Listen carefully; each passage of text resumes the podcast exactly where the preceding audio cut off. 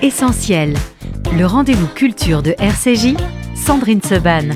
Merci d'être euh, avec nous dans Essentiel quand on est à J-4 d'une élection euh, présidentielle, d'une élection aussi importante. On se demande de quoi on peut vous parler, euh, sans vous parler de politique, mais néanmoins pour vous parler de la France, pour vous parler d'une certaine idée de la France, pour vous parler de République, d'histoire et de grands hommes autour de deux livres, de deux personnages.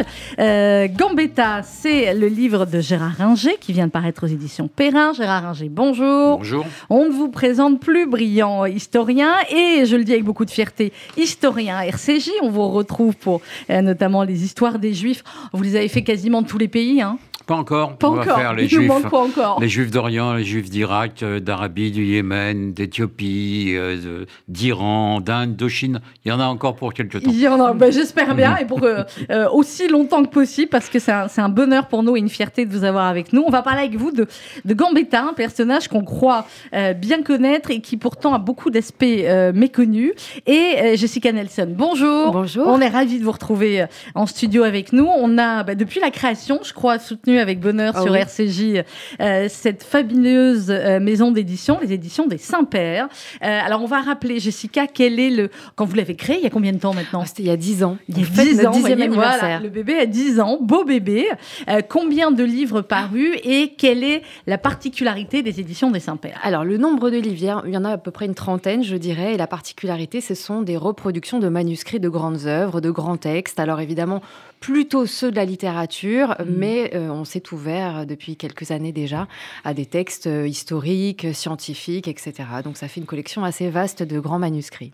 Et là, c'est le journal euh, d'Alfred Dreyfus que vous publiez. Donc c'est toujours à chaque fois des, ce qu'on appelle des beaux livres, des grands livres. C'est le manuscrit, ça nous permet de, de découvrir eh bien, les écritures et ça permet surtout de découvrir des textes, soit parfois qu'on connaît, quand vous ressortez évidemment le Madame Bovary ou, ou du Victor Hugo, ou, mhm. euh, voilà, mais euh, des textes aussi qu'on connaît euh, fort peu. c'est quoi ce journal d'Alfred Dreyfus? Alors ce journal que moi je ne connaissais pas, je ne connaissais pas son existence jusqu'à il y a quelques années encore, c'est le journal que Alfred Dreyfus a, tenu pendant, en tout cas, la première année de sa captivité sur l'île du Diable. Et donc c'est un journal manuscrit. il a écrit d'autres choses en étant captif, mais enfin celui-ci était vraiment, je dirais, les premiers mots qu'il a jetés sur le papier qui lui ont beaucoup servi à, ne pas sombrer euh, pendant la première année de sa détention. C'est un document qui est tout à fait exceptionnel. Clairement, et c'est écrit dès la première page pour être remis à ma femme. Oui. Alors, on va en reparler, Jessica Nelson, on va en parler aussi plus globalement de, de l'affaire Dreyfus et de la personnalité finalement d'Alfred Dreyfus qui se ressent très très bien dans, euh, dans ce journal tout à l'heure avec euh, Philippe Auriol. Mais d'abord, Gérard Ringer, Gambetta, pourquoi, après d'autres personnages que vous avez écrits, vous avez écrit une histoire du Second Empire, vous avez écrit euh, des biographies d'Alphonse de Lamartine, de Gaston Defer, euh, d'Aristide Briand. Pourquoi Gambetta? Gambetta parce que c'est en fait le père de la République, c'est le père de la Troisième République, euh, c'est un républicain de toujours, depuis qu'il était jeune. Il a combattu l'Empire, sous l'Empire, il a été député. Le 4 septembre 1870, après la défaite de Sedan, c'est lui qui proclame la République mmh. à l'Assemblée d'abord et à l'Hôtel de Ville ensuite. Et quand, euh, après la défaite, euh, ce sont les monarchistes qui emportent les élections de 1871, il continue à se battre pour que la République euh, soit vraiment républicaine et aux mains des républicains. Il y parvient en 1876. En 1879, toutes les institutions sont républicaines.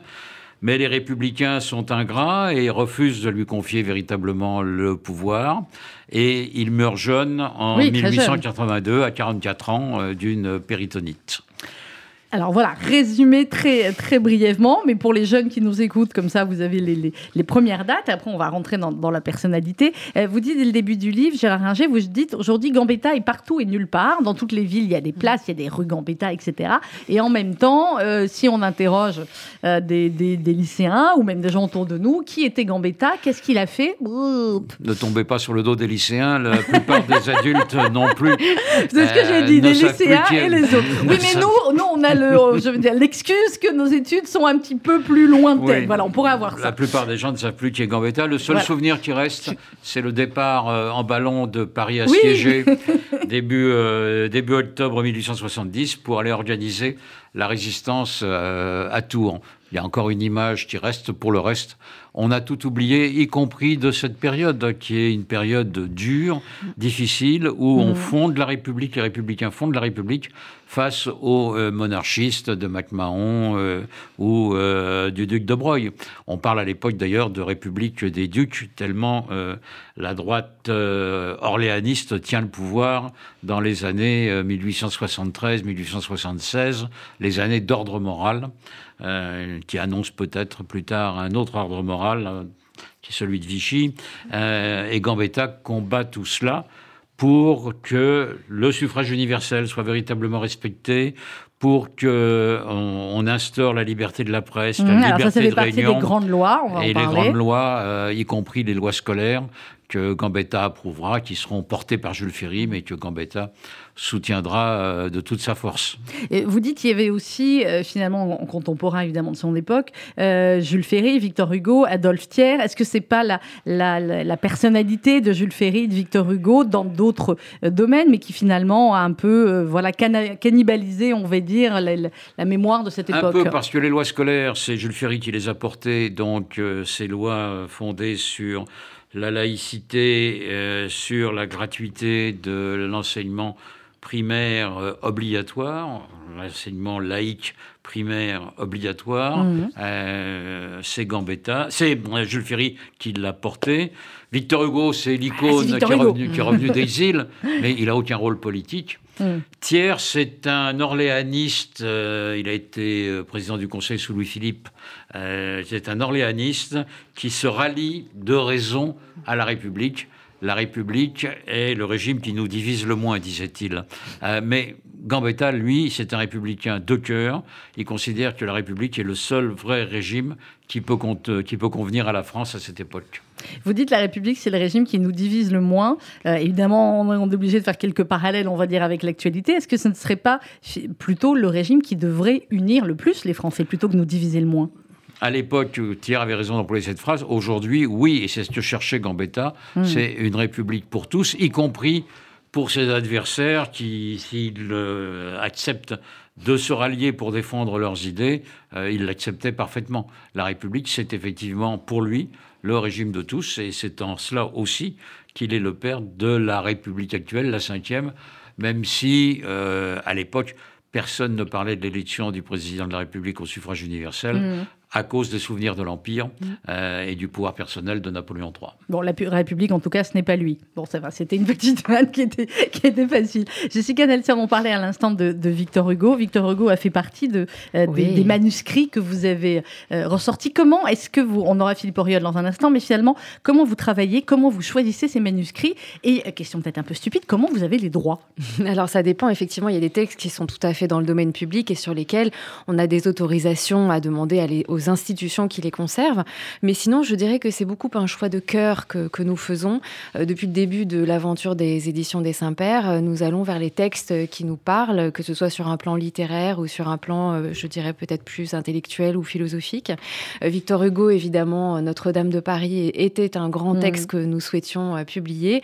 Pourquoi pas Les Misérables? C'était aussi une question de volume. Et puis, on avait envie de montrer à cette époque-là un Victor Hugo tout jeune, pas encore le Victor Hugo que vous décriviez à l'instant, euh, qui est arrivé à quelque chose, le Victor Hugo d'avant l'exil. Mhm. Et c'est la raison pour laquelle nous avions choisi Notre-Dame de Paris. Donc vraiment, ce sont des choix de cœur et qui aussi sont dictés par euh, l'état de conservation des manuscrits, où se trouvent ces manuscrits, quelles sont les autorisations à, les lire. Alors il y en a certains qui sont plus difficiles que d'autres hein, à lire, certaines écritures plus compliquées que d'autres. Alfred Dreyfus, ça se lit euh, assez hein. facilement, très très belle écriture, surtout quand on imagine dans quelles conditions il a écrit.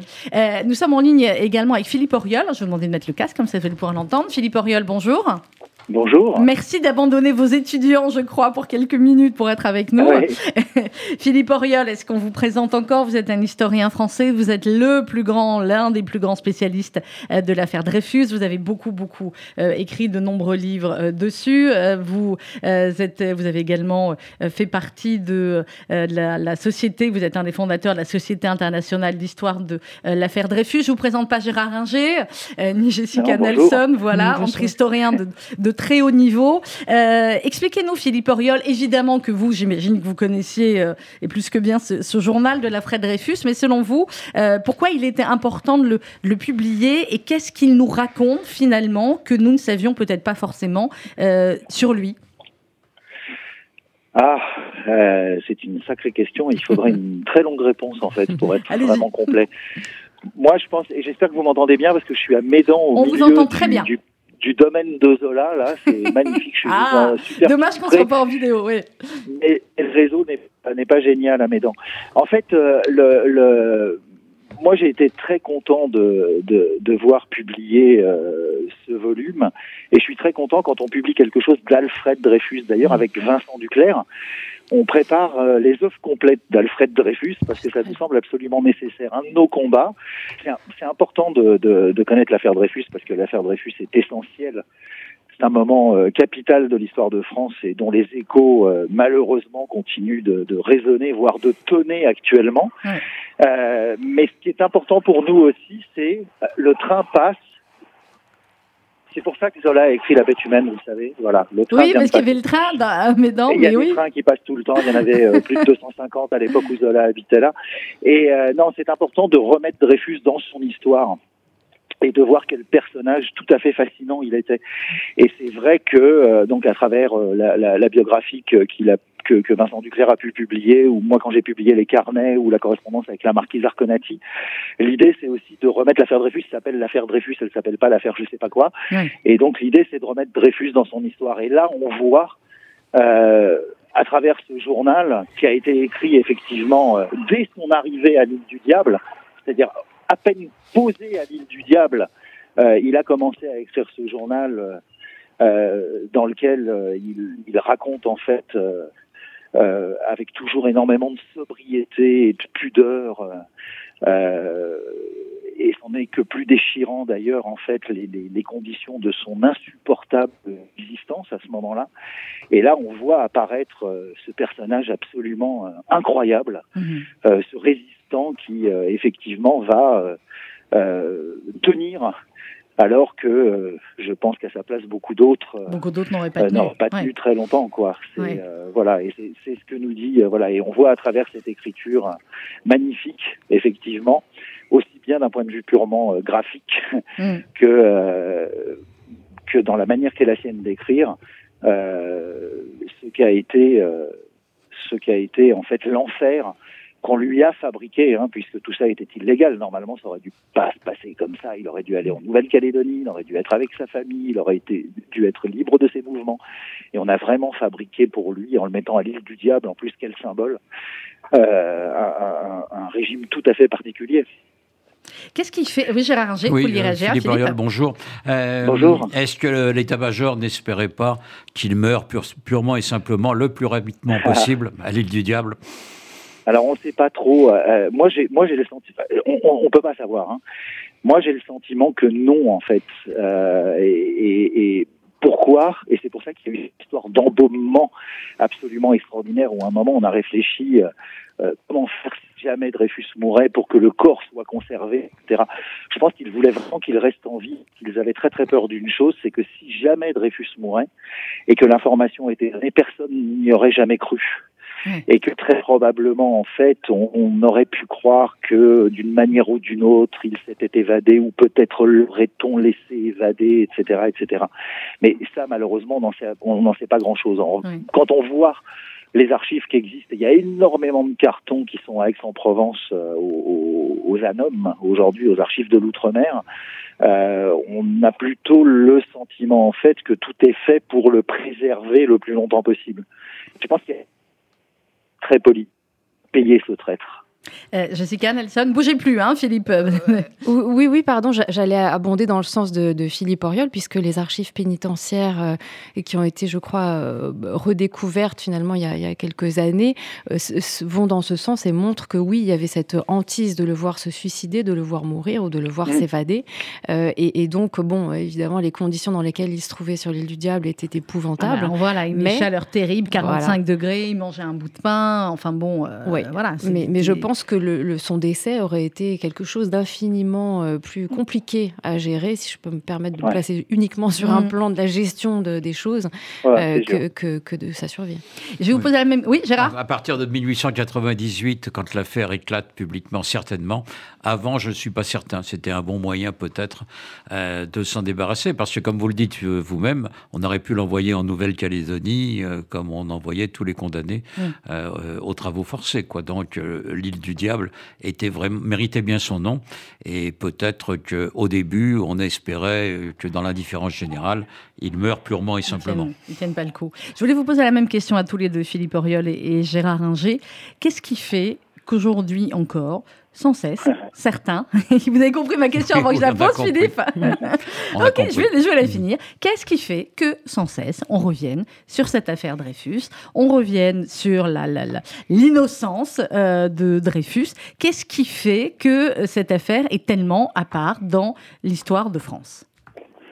Qui veut commencer? Philippe? Euh, bah, Elle pose des questions qui sont des questions qui sont toujours alors, attendez, on vous entend mal. Revenez un petit peu parce que c'est très ah, important votre réponse. Voilà, ne bougez plus. Là, on vous, entend bien. Donc, ce sont des questions qui sont euh, effectivement toujours d'actualité. Et, euh, et, donc, il y a cette chose-là. Maintenant, euh, quand on voit l'exemple, ce que nous avons en tête et dont nous ne parlerons pas là, parce que c'est pas peut-être pas le moment, non, non. là, particulière et, qui ne le concerne que lui après, pour l'extrême droite en général, euh, il y a, y a qui a apparu il y a, y a quelque temps qui nous explique que Dreyfus était coupable. Mhm. Euh, on peut revenir à Maurras en fait, et il y a une lettre qui est, qui est peu connue. Moi, j'aime bien citer parce qu'elle est essentielle. Le jour de la réhabilitation de Dreyfus, Maurras Barès, belle correspondance, en lui disant euh, ça y est, les Juifs ont gagné, dit-il. Hein, c'est quelque chose qui revient à ça. Euh, et nous allons la réviser, n'est-ce pas? Cette affaire est trop importante, trop vitale pour nous. Euh, vous êtes d'accord? Ah, Oui, tout à fait. Tout à fait. Euh, c'était un des combats de l'extrême droite euh, jusqu'à aujourd'hui. Oui, oui jusqu'à aujourd'hui, on le voit. enfin, c'est pas un cold case, hein, l'affaire Dreyfus. On a résolu l'histoire, ça y est. Là-dessus, il n'y a aucun doute. la, la reconnaissance de l'innocence de Dreyfus a été pour l'extrême droite un choc et une défaite majeure. Ça fait, partie, ça fait partie des marqueurs caractéristiques. Après, on va revenir à nos personnages. Hein. Ça fait partie des marqueurs marqueurs caractéristiques de, l'extrême droite. J'ai un G. Philippe Auriol, euh, Pétain, l'affaire Dreyfus, euh, je pense citer euh, Vichy. Oui, je pense même au film de Costa Gavras Z.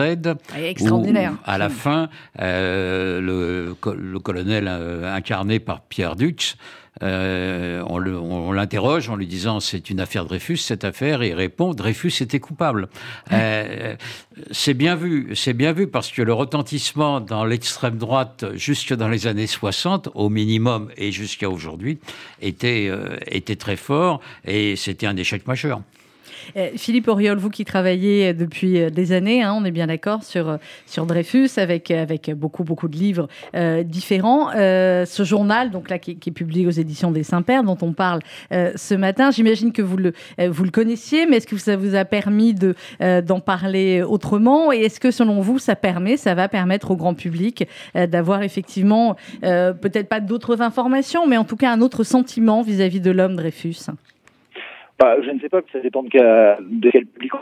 Le journal était vraiment euh, connu. Euh, voilà, là, ce qui est vraiment intéressant, c'est aussi le familier de voir l'écriture de Dreyfus. Mm. Et euh, nous permet aussi, euh, pourtant, fois d'incarner l'histoire. Et ça nous permet de toucher l'homme aussi et de voir à travers euh, cette écriture d'autres, d'autres choses. Et tout écrit au fil de la plume, d'ailleurs, quasiment aucune correction. Oui. voilà, c'est tout à fait passionnant. Maintenant, le texte lui-même, on le sait, puisqu'il est, euh, il est dans cinq années de ma vie. Euh, il a été énormément cité. Et, euh, et d'ailleurs, c'est pas par hasard si il y avait une très belle réédition, mais du texte typographié là, hein, bien sûr imprimé. voilà. quand la découverte avait, republié le texte avec cinq années de ma vie, en fait, en, en, 1995, si ma mémoire est bonne, Jean-Louis Lévy, qui nous a quittés aujourd'hui, petit-fils d'Alfred Dreyfus, a, a fait une post face qu'il faut absolument lire, hein, absolument extraordinaire, et qui est le premier texte qui essaye de remettre Dreyfus dans son histoire et d'expliquer mhm. de quelle manière on a essayé de le, comme il dit, néantiser. Voilà, donc toute, toute, toute, toute, toute initiative qui vise effectivement à, à remettre Dreyfus dans son histoire n'est est merveilleuse, je trouve. Donc moi, je suis très heureux. Euh, une dernière question, Philippe Oriol. Après, on va vous laisser retourner euh, à vos étudiants. Mais je crois que vous m'avez dit, vous êtes à Médan, là, donc vous êtes dans la maison euh, Zola. Oui. Voilà, on sent. Et justement, à la fin du, journal d'Alfred euh, Dreyfus, il y a cette lettre, euh, cette lettre euh, magnifique de Zola à Lucie Dreyfus, qui est parue en 1899 dans l'Aurore et qui est une lettre, elle aussi. Alors évidemment qu'on connaît plus là aussi le, J'accuse, mais là c'est extraordinaire aussi cette lettre où il lui parle vraiment, il lui dit, il imagine les, retrouvailles finalement entre la femme de Dreyfus, ses enfants, et où il dit Nous autres, madame, nous allons continuer la lutte nous battre demain pour la justice aussi âprement qu'hier, réhabiliter la France aux yeux des nations, le jour où elle cassera l'arrêt infâme, tel va être notre effort de chaque heure. Un grand pays ne peut pas vivre sans justice, etc. C'est très intéressant aussi toutes ces phrases-là sur le fait de réhabiliter finalement, évidemment l'image de Dreyfus, mais aussi l'image de la France par rapport aux autres nations. Oui, surtout que cette crainte est aussi pour ça que l'affaire Dreyfus a, avec euh, une nouvelle condamnation avec circonstances atténuantes, une grâce derrière et une amnistie, parce qu'il fallait vraiment, vraiment que le monde entier puisse venir à l'exposition universelle. Eh Donc euh, voilà, et il y a un autre texte moins connu, tout à fait magnifique, qui est exposé. J'en profite pour faire de la pub pour Dreyfus, le premier musée permanent exclusivement consacré à l'affaire Dreyfus, qui est dans le domaine de Zola, et qu'on peut visiter quand on visite la maison. Une lettre. Donc à Médan. De, oui, à Médan. Zola à Dreyfus à Paris. Et au moment où Dreyfus rentre aussi, alors lui à Rennes, pour être jugé une deuxième absolument extraordinaire, une lettre publique, celle-là, comme la lettre qui avait été publiée dans l'Aurore. Et ça remet d'ailleurs en question euh, pas mal de choses qu'on a pu dire, euh, comme on avait pu dans un téléfilm il y a quelques années où on voyait une image de Zola refusant de se faire la main de Dreyfus parce que mmh. Dreyfus était un ingrat. Enfin voilà, il y en a assez en fait. Il y en a, oui. Bon, ben, on va venir vous voir à la maison de Zola à Médan. Quoi qu'il en soit, vous allez leur dire de, mettre des liaisons téléphoniques un peu mieux, mais effectivement, c'est. Ah oui, non, ça c'est compliqué. Hein. on peut pas tout avoir. On peut pas être dans la maison de Zola avoir euh, des bonnes liaisons téléphoniques. Merci beaucoup, Philippe Oriol. On vous laisse retourner en, cours. À très bientôt. Merci. au revoir. Encore un mot sur, sur l'affaire Dreyfus avec vous, euh, Gérard Ringer. Après, on va revenir à, votre euh, Gambetta sur la même question que je posais finalement à Philippe Oriol sur la réhabilitation de Dreyfus, c'est une chose, mais sur l'image finalement de euh, de la France à ce moment-là. On va rappeler pour les plus jeunes qui nous écoutent les, dates de l'affaire Dreyfus et ce qu'elle a provoqué finalement euh, comme fracture euh, en France, mais aussi à l'extérieur sur l'image de la France. C'est ce que dit Zola. L'affaire Dreyfus, c'est fin 1894 jusqu'au début des années 1900. L'affaire Dreyfus n'a pas été comprise par beaucoup de pays étrangers qui considéraient que très vite que Dreyfus était innocent. La reine Victoria euh, l'a écrit à plusieurs reprises. Guillaume II, empereur d'Allemagne, euh, antisémite notoire, considérait également Dreyfus innocent. On peut penser que lui savait qui était le vrai coupable, euh, qui travaillait pour l'Allemagne, mais il ne pouvait pas le dire. Donc, dans toute l'Europe, les grandes puissances sont convaincues de, de l'innocence euh, de, Dreyfus. Des personnalités françaises qui vivent à l'étranger également. L'impératrice Eugénie, malgré son milieu catholique, son côté espagnol, est absolument persuadée que Dreyfus euh, est innocent. C'est une, c'est une vraie, c'est une véritable Dreyfusarde.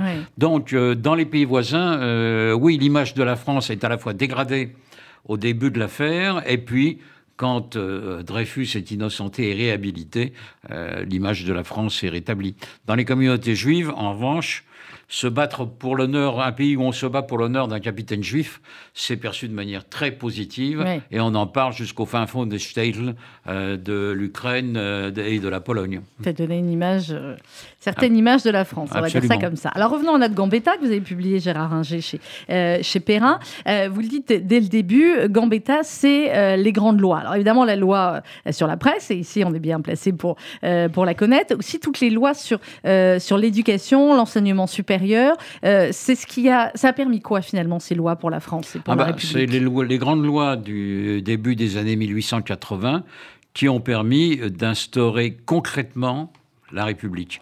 La République, c'est pas seulement les grands principes, mmh. c'est bien les grands principes, on en a besoin, mais il faut que ça soit présent concrètement. Donc, la liberté de la presse, la liberté de réunion, euh, la liberté scolaire, parce que euh, on souhaite la séparation de l'Église et de l'État pour certains, mais on souhaite surtout qu'à côté de l'enseignement euh, catholique, il y ait un, enseignement laïque, et obligatoire. donc, il faut faire entrer la République pratiquement dans euh, les institutions pour toucher chaque Français. Et ce combat-là n'est euh, jamais terminé. Il faut toujours euh, se le remémorer et se battre pour lui, parce que les libertés de la presse, liberté de réunion, la liberté d'association arrivera en 1901 seulement, mmh. mais elle arrivera. ces libertés, et il faut les maintenir, elles sont toujours menacées. Toujours. Et voilà. Et c'est pour ça qu'on en reparle aussi ce matin. Euh, vous le disiez tout à l'heure, Gérard Gambetta est mort très jeune. Euh, il avait déjà eu aussi, enfant, euh, plein de soucis hein, de, de, santé. Ah, il, avait eu un problème avec un œil, un œil en verre, une péritonite. Il avait perdu un œil à l'âge de 8 ans. il a été...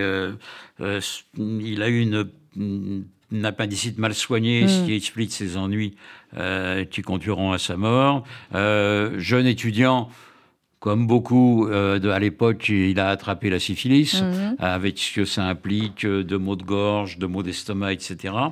Donc, euh, il, était, il était un peu souffreteux. Et le moins qu'on puisse dire, c'est que son hygiène de vie, qui consistait à bien manger et bien boire, en bon méridional exubérant, euh, ben, n'a rien arrangé, c'est certain. les origines italiennes aussi, vous en parlez au début. Oui, des origines italiennes euh, qui sont euh, importantes, mais il se sent français. Oui, dès qu'il peut, dès qu'il peut acquérir la nationalité française, il le fait à 18 ans et il l'obtient. Sa mère était française, mhm.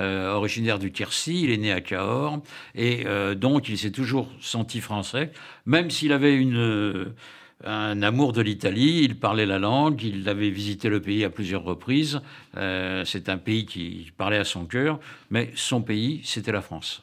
Je ne vous ai pas posé, on va qu'on marque une pause musicale. D'habitude, je pose toujours la première question à, mes invités, qui a un rapport avec le nom de l'émission, qui s'appelle euh, Essentiel. On l'avait rebaptisé comme ça pendant le, euh, pendant le Covid, et, c'est resté. Je pose toujours à, mes invités en première question, qu'est-ce qui est essentiel pour vous dans la vie? Alors, euh, du coup, ça sera la question d'avant la pause musicale. Jessica, et ensuite Gérard. Ça peut être très sérieux comme totalement moins sérieux. Moi, je dirais l'amour. Je crois qu'il n'y a qu'un seul mot qui me viendrait à l'esprit pour répondre à cette question, l'amour. Et puis après, c'est l'amour qui se décline. Donc l'amour de la littérature, l'amour de, de l'écriture, l'amour de l'histoire. Euh, c'est un terme euh, qui permet d'en abriter beaucoup d'autres. Et alors Gérard Ringer, pour un historien, qu'est-ce qui est essentiel dans la vie? La recherche de la vérité. Ah, j'aime beaucoup ça. ça existe la vérité en histoire, contrairement à... C'est compliqué. Euh, on peut avoir des regards différents selon la période dans laquelle on vit, sur les périodes. Le regard qu'on a aujourd'hui euh, sur le 19e siècle n'est pas du tout euh, le même que celui qu'on avait euh, il y a 100 ans. Donc la vérité des faits, oui, mais l'interprétation de ces faits, la vérité change. Le 19e siècle était colonialiste et absolument pas féministe. Aujourd'hui, on le regarde au mmh, travers de ce prisme et on l'apprécie beaucoup moins. Le suffrage universel masculin, aujourd'hui, il est un peu décrié parce qu'il était uniquement masculin, alors que c'était un progrès considérable. Euh, la colonisation, c'était pour assurer, pour Gambetta et d'autres, la puissance de la France. Aujourd'hui, ça apparaît comme le mal absolu.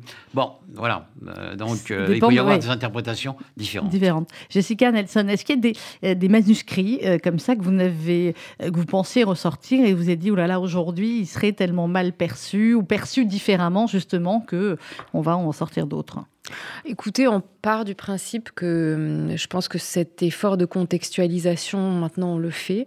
Euh, et je crois qu'on s'interdit assez peu de choses, euh, finalement. Je on ne s'est jamais censuré pour le moment. Après, évidemment, il y a certains textes euh, que personnellement, j'ai pas envie d'éditer. mais, mais sinon, je crois qu'on se sent assez libre hein, d'aller mm. dans, de nombreux domaines. Et même de. Je veux dire, on a fait le deuxième sexe il y a quelques, il y a quelques temps.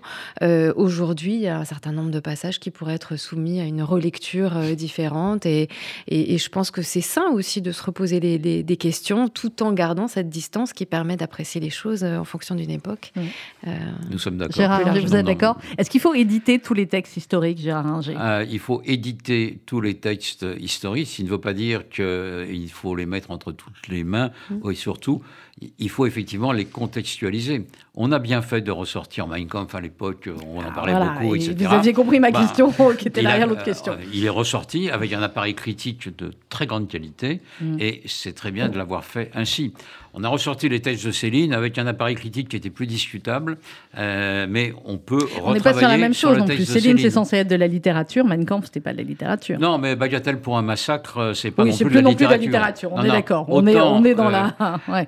autant Voyage au bout de la nuit et Moracle Lady sont de très grands livres où il n'y a mm. rien d'antisémite.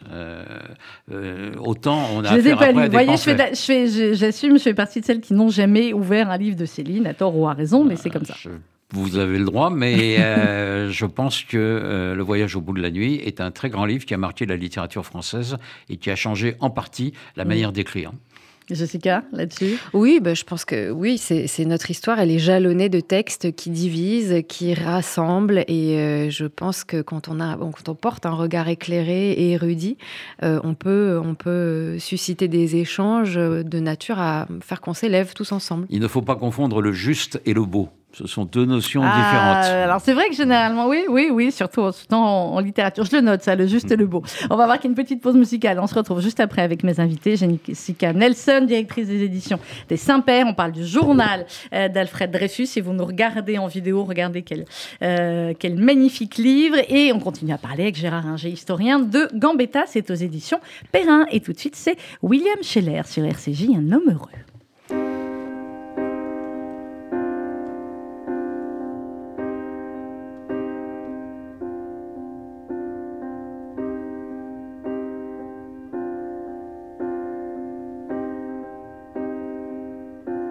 Pourquoi les gens qui s'aiment sont-ils toujours un peu les mêmes?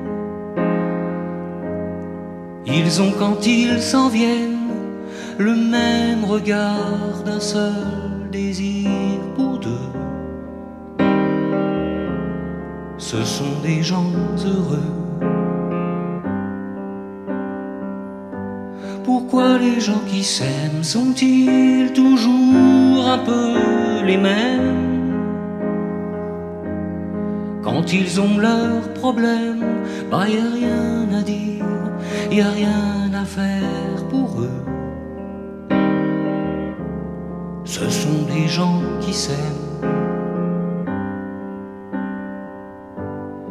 Et moi je te connais à peine, mais ce serait une veine qu'on s'en aille un peu comme eux. On pourrait se faire sans que ça gêne de la place pour deux. Mais si ça ne vaut pas la peine que j'y revienne, il faut me le dire au fond des yeux. Quel que soit le temps que ça me prenne quel que soit l'enjeu, je veux être un homme heureux.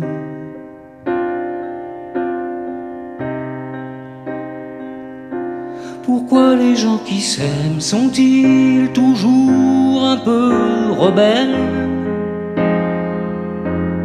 Ils ont un monde à eux que rien n'oblige à ressembler à ceux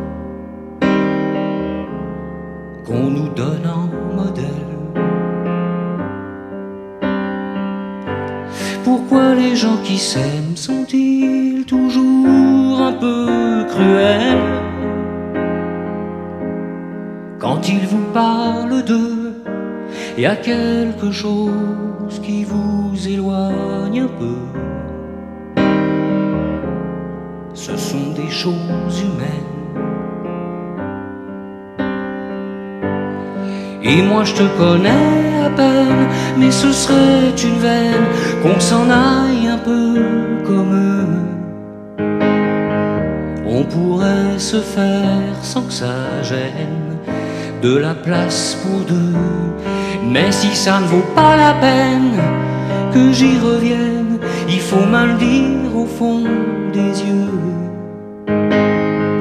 Quel que soit le temps que ça me prenne, quel que soit l'enjeu, je veux être un homme heureux.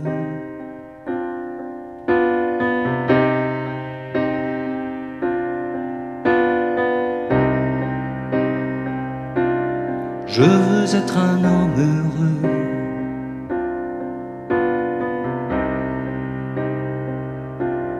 Je veux être un homme heureux. William Scheller avec un homme heureux sur RCJ. On parle ce matin histoire, République et grand, grand texte avec le journal d'Alfred Dreyfus et Jessica Nelson, la directrice des éditions des Saint-Père. Et on parle de Gambetta aux éditions Perrin avec euh, Gérard Inger. Euh, alors, notre Gambetta, Gérard Inger, qu'on a laissé avant la pause euh, à son arrivée quasiment à Paris, il va faire du droit, il va travailler comme avocat, mais il a déjà comme passion très tôt une vraie passion pour la politique et petit à petit, il va s'insérer euh, dans, euh, dans les milieux républicains de l'époque. Absolument. Euh, il fréquente, étudiant en droit, il fréquente les cafés. Sous l'Empire, les cafés étaient le seul endroit véritablement de socialisation, puisque la liberté de réunion n'existait pas. Et donc, euh, c'est dans les cafés que les étudiants et les journalistes républicains se rassemblent, discutent, confrontent leurs idées, Alors il s'engueulent. parle, il parle fort même, hein, comme il n'y a Ah pas de oui, micro à que- l'époque. Voilà, vous voulez parler, défendre vos idées, hop, vous très prenez la fort, et parole. Gambetta, de ce côté-là, avait, une voix puissante, euh, un petit accent méridional, euh, et il savait euh, effectivement subjuguer son auditoire Mmh, c'était un dès très cette bon époque. orateur. Ouais. Et comme avocat, ça l'a beaucoup servi puisqu'il a été, euh, il a été connu dans les années 1860, mais il est devenu célèbre par le procès Baudin de 1868, où on a traîné en justice les admirateurs de Baudin qui étaient morts sur les barricades contre l'Empire en euh, 1851. Et la plaidoirie de Gambetta a époustouflé la France entière, au point que l'impératrice Eugénie euh, disait, mais qu'avons-nous fait à ce jeune homme quoi? Et c'est là que Gambetta est devenu euh, véritablement euh. C'est là où il a commencé à être, euh, à être célèbre. Alors, on ne peut pas, le livre fait 400, je crois, et quelques pages, quasiment 400 pages. Gérard Inger, on ne peut pas parler de tous les aspects de, de Gambetta, mais il y a d'abord son élection en tant que député. Ensuite, alors je voulais que vous me racontiez, quand il arrive, on est page 78, je vais retrouver ma page, ministre de l'Intérieur, c'est un peu spécial quand même. Bah, c'est un peu spécial parce qu'on est en guerre et euh, il choisit le ministre de l'Intérieur. D'ailleurs, il ne discute pas avec euh, n'importe qui. Il dit qu'il est ministre de l'Intérieur. Voilà, il dit qu'il est ministre de l'Intérieur. Il envoie il va- un truc, il le va ministre de l'Intérieur. Léon Gambetta. Allez hop, Il va au ministère et il signe parce qu'il voulait impliquer la France entière dans le combat contre les Prussiens et il voulait euh, nommer des préfets républicains. Donc, il a nommé des amis à lui qui, pour la plupart, se sont révélés, mais- même sans expérience administrative, se sont révélés de bons préfets, euh, à quelques exceptions près. Et euh, il s'est battu, dès cette époque, pour organiser la résistance contre les Prussiens, lever des armées en province, les armer avec euh, du matériel euh, convenable, nommer des généraux euh, de qualité, parce qu'en plus, tout seul, il s'est nommé ministre de la guerre aussi. Oui. Euh, et il a incarné à lui presque tout seul, puisqu'il était en dehors de Paris, alors que le- les autres membres du gouvernement, pour la plupart, étaient dans Paris assiégés. Eh bien, c'est lui qui a mené euh, les combats contre les Prussiens. Il a remporté une victoire à Coulmiers, euh, mais il n'a pas pu euh, délivrer, euh, délivrer Paris parce que les autres armées françaises étaient soit prisonnières, soit se sont rendues comme Bazaine euh, à Metz. Et donc, euh, euh, l'armée prussienne était mieux organisée, naturellement, que l'était l'armée française, même sous l'Empire. Vous avez vu, quand Gérard raconte l'histoire, tout de suite, on est dedans. hein. Euh, Jessica Nelson, dans le journal euh, d'Alfred Dreyfus, que raconte-t-il? Finalement Il raconte son quotidien, il parle à sa femme, il parle à la fois de choses très concrètes, le- la température, ce qu'il mange, etc. Et puis aussi, euh, au fond de lui, en permanence, il y a comment je vais être habilité, comment je vais pouvoir euh, prouver euh, mon innocence. Oui, tout à fait, c'est le carnet de bord, mais c'est aussi cette obsession qui ne le quitte pas pour faire la lumière sur, euh, sur cette affaire qui, voilà, qui l'a conduit là où il est. Je fais juste un pont avec, euh, avec euh, Gérard, euh, parce que évidemment, la, la vocation militaire de Dreyfus, elle naît quand? Elle naît quand il voit arriver les Prussiens à Mhm. Mulhouse en 71, et c'est quelque chose qui va euh, le marquer profondément et qui va le décider à, à avoir la carrière militaire qu'il aura ensuite. Carrière militaire qui ne va d'ailleurs pas abandonné, puisque même si on va mettre 12 ans à faire la lumière sur, sur l'affaire, il est réintégré ensuite dans l'armée et il repart se battre, ce que j'ai trouvé incroyable. Et en même temps, quand on se penche sur ce journal, on n'est pas étonné parce que c'est l'expression de son courage, c'est l'expression de sa détermination. Il retourne se battre en 14-18, on le retrouve au chemin des dames, par exemple. Et donc, dans ce journal, on voit cette détermination, on voit cette obsession pour la vérité. Il écrit au président, euh, à l'époque, euh, Félix Faure, au début de sa captivité, et puis ensuite, à peu près un an après, juste avant que le journal se termine, parce qu'il y croit encore. Bien sûr malgré tout ce, qu'il, euh, tout ce qui lui est infligé. Alors, il y a des, je ne sais pas si vous avez repéré quelques, quelques passages, vous pouviez nous lire, euh, Jessica. Euh, il y a tout ce qu'il dit aussi, mais je ne vais pas lâcher prise, il faut que j'insuffle l'énergie à toute ma famille. Alors, il me manque le mot, là, j'ai du mal à lire, je serai l'honneur de mes enfants ou, ou je verrai l'honneur de mes enfants. c'est, c'est ce qui revient aussi en permanence. Oui, c'est ça. Je, je, moi, il y a une phrase que j'aime beaucoup, il faut que je rassemble tout ce qui reste de mes forces pour résister encore. Il faut que je murmure ces trois noms qui sont mon talisman, Lucie, Pierre, Jeanne. Lucie, c'est mhm. son épouse, et Pierre et Jeanne, ses enfants, qui sont des enfants en bas âge. Et donc, euh, oui, c'est poignant. Véritablement, moi, quand j'ai découvert ce manuscrit, euh, pardonnez-moi euh, ma relative ignorance, mais, mais, mais, je savais qu'il avait écrit de la correspondance. mais ce journal, je l'ai vraiment découvert manuscrit, et, j'ai eu vraiment la, chair de poule, quoi. C'est ce qu'on ressent quand on voit ces mots comme ça vous, jaillir au visage. C'est des mots qui sont puissants. Hmm. Gérard C'est euh, parfaitement exact et le contraste est fort entre la personnalité extérieure de Dreyfus, que même les Dreyfusards considéraient comme pas sympathique euh, parce qu'il était militaire euh, mm. jusqu'au bout des ongles, et le côté émouvant et poignant euh, de son journal et de sa correspondance. Et de cet homme finalement, on va pas dire seul face à son destin, mais un peu quand même, surtout dans ces, dans ces moments-là. Et puis en filigrane, vous avez quand même l'histoire à l'extérieur qui se mm. déroule, parce que le journal, on voit qu'il attend la correspondance de son épouse, qui n'arrive pas toujours. Et il est quand même, alors il est dans une relative euh, méconnaissance de ce qui se passe effectivement en France, quoique quelques informations lui parviennent. Et il y a un moment que je trouve extrêmement touchant, c'est par exemple, euh, à un moment donné, son frère en France, pour essayer de relancer l'affaire, euh, fait courir le bruit via un journal anglais que Dreyfus s'est évadé, ce qui est faux. Mmh. Et ce qui se passe derrière, la conséquence directe de, cette fausse rumeur, c'est que Dreyfus est mis au double fer sur, sur l'île du Diable. Et donc, quand on lit dans le journal et il comprend pas pourquoi parce que lui il a aucune idée de cette rumeur qui, et il a aucune idée mais il y a une conséquence directe évidemment dans son quotidien à lui qui est déjà assez épouvantable. Pourquoi? Et on lui rajoute malgré tout cette alors évidemment Mathieu son frère ne pensait pas que cette conséquence là euh, adviendrait. Mais enfin il y, a, il y, a, quand même cet écho permanent entre sa situation du quotidien où il raconte voilà les, aussi bien les moustiques que la souffrance physique morale etc la, chaleur les maladies etc que des grandes, je dirais, les grandes étapes de, cette année et demie euh, euh, qui se déroulent hors de lui, hors de, hors de l'île en France. Et, cette lassitude, il écrit quelle profonde lassitude, mon cerveau est broyé, que se passe-t-il, pourquoi les lettres de ma chère famille euh, ne parviennent pas, etc. il écrit d'ailleurs à un moment donné un peu ce que vous disiez aussi tout à l'heure, Gérard, on finira certainement par me tuer ou par m'obliger à me tuer pour échapper à la folie, etc. Des, témoignages historiques pareils, Gérard Ringer, c'est évidemment extrêmement important. C'est comme ça aussi qu'on prend le mieux connaissance de, de l'histoire avec euh, un grand H et avec des, traces manuscrites comme ça. Ah oui, euh, au 19e siècle, on écrivait énormément. Mhm. Il n'y avait pas d'autres moyens de communication. Euh, donc on écrivait beaucoup et on écrivait bien. Gambetta, par exemple, a fait des milliers de lettres. Des gens comme Lamartine écrivaient jusqu'à 50 lettres par jour. Donc c'était le moyen d'expression vraies lettres, hein, pas des textos, les enfants. ça c'est sûr. Vraies lettres. Ça c'est sûr. On écrivait des lettres et de belles lettres. c'est pour ça que vous avez raison de publier euh, des écrivains. Vous citiez, euh, vous, citiez Victor Hugo. Euh, les lettres de, entre Flaubert et George Sand euh, sont magnifiques aussi, euh, tout à fait intéressantes et euh, Tout à fait. mériteraient aussi. Ah, les- les correspondances Ouais, des voilà. écrivains du 19e, elles sont, Elles sont magnifiques. Elles sont magnifiques. C'était autre chose.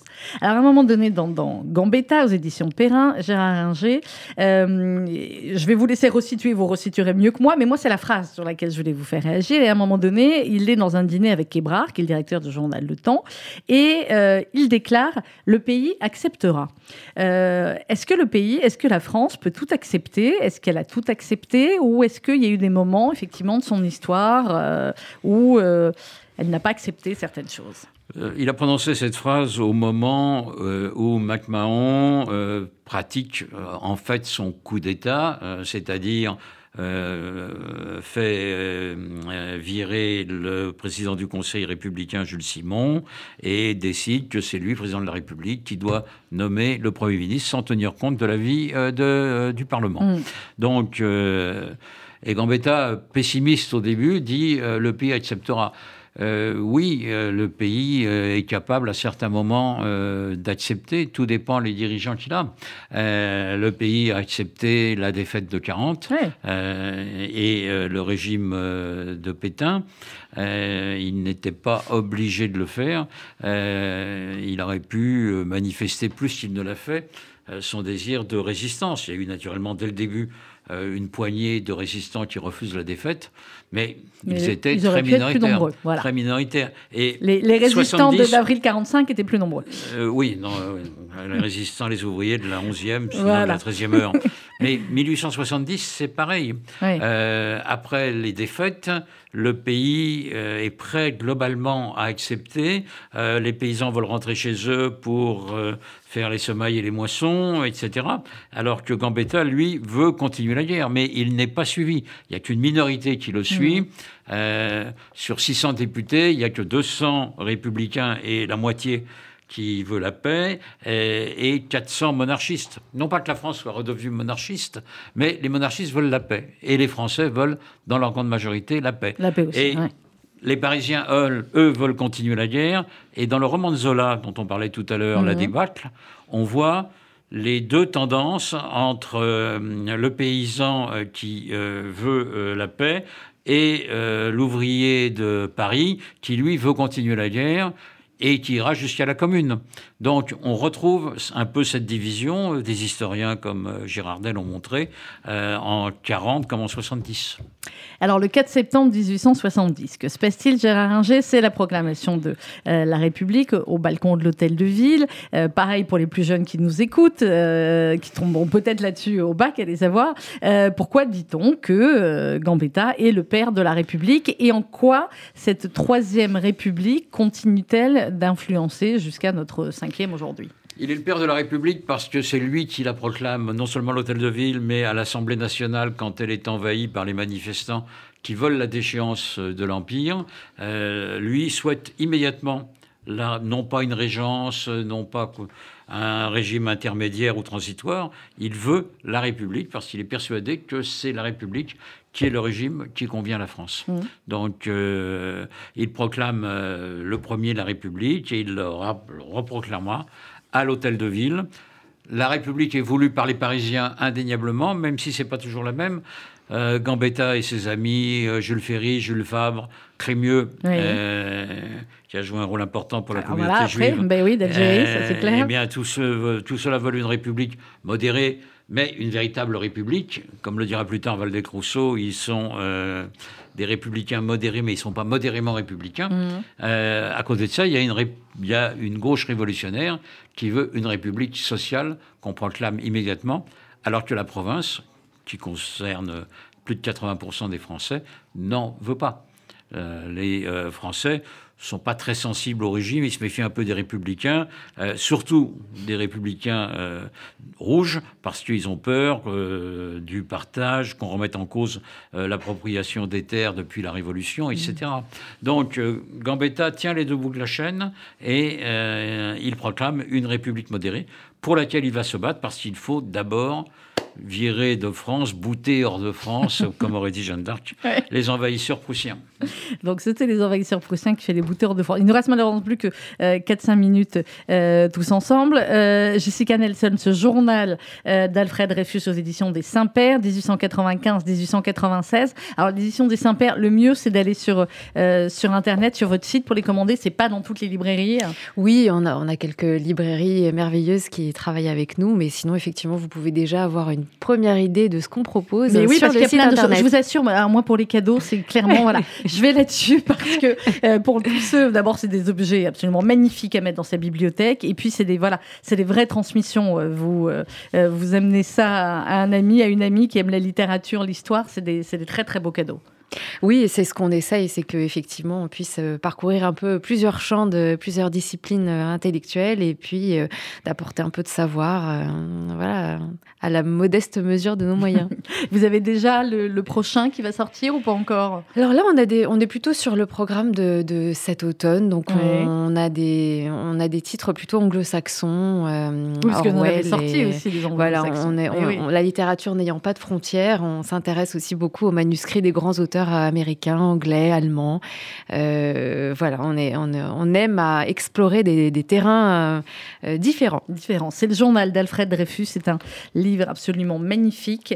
Euh, et c'est aux éditions des, des Saint-Pères. Gérard Ringer, Gambetta, vous y avez passé beaucoup de temps quand même. Hein. C'est magistral comme biographie. Trois ans, quoi. Bah, trois ans, mmh. juste ça, juste trois ans, effectivement, sur cette biographie de, de Gambetta. c'est la première fois dans l'histoire de la République qu'il a, des, a des funérailles nationales. Euh, c'est lui qui les a. Alors avec une histoire assez sombre, en fait, assez sordide. On, on va pas parler, on n'a pas le temps. Puis euh, autour de son corps, ils ont enlevé le bras. Enfin bon, bref, une horreur. Euh, qui est, qui seraient aujourd'hui les, les descendants ou ceux qui pourraient se revendiquer de Gambetta? Ceux qui pourraient se revendiquer de Gambetta, ce sont d'abord des républicains, des républicains prêts à se battre pour la République contre toutes ces dérives, mhm. euh, et euh, d'autre part, des gens qui considèrent que la notion de patrie n'est pas une notion obsolète. Donc, vous avez des gens comme Jean-Pierre Chevènement qui, à mon avis, seraient parfaitement à l'aise, parfaitement à l'aise dans euh, le rôle de Gambetta, Gambetta aujourd'hui puisqu'on a tendance aujourd'hui à, un moment donné, hein, il est en combat euh, contre l'extrême gauche et contre les droites aussi euh, extrêmes dans, dans, Absolument. Dans Mais euh, on a tendance à ne voir que le côté républicain, ou dans une certaine fraction de l'opinion, pour lutter contre les idées d'extrême droite, et de l'autre, on a tendance à voir que le côté national, mmh. beaucoup plus que les libertés publiques qui sont, et l'état de droit, qui sont les fondements de cette République. De cette République, clairement. Quel est le pays, euh, Gérard Ringer, où l'extrême droite a amené euh, paix et prospérité dans l'histoire et dans le monde? À ma connaissance, aucun. Très bien. Voilà, c'est bon. On va terminer là-dessus. C'était juste euh, hein, au cas où, pour savoir, parce que je, beaucoup moins. j'ai fait de l'histoire, mais je suis à un très faible niveau par rapport à vous. C'est toujours un bonheur de vous entendre, et au moins, comme ça, nous avons donné une information. Merci beaucoup, Gérard Ringer. Gambetta, c'est absolument passionnant. C'est aux éditions Perrin? Merci beaucoup, Jessica Nelson. Le journal d'Alfred Dreyfus est aux éditions des Saint-Pères. Et on va se quitter, je ne sais pas. Je suis sûre que Jessica, qui a plein de goûts en commun avec moi, on est de la même génération, je suis sûre que vous aimez Michel Legrand. Je sais pas pourquoi. Oui, ah bah allez-y, allez-y. Ah bah voilà. Oui, vous aussi, j'ai très bien. Vous connaissez l'hymne à la République, Michel Legrand. C'était dans Les Mariés de l'an 2 avec, euh, avec Belmondo. Écoutez, parce que quand on réécoute comme ça à part, c'est très très beau. C'est l'hymne à la République, Michel Legrand. Et dans quelques instants, vous allez retrouver RCJ Midi présenté par euh, Rudy Sada et Margot Siffer. Bonne journée à tous. Oh, liberté, liberté sacrée,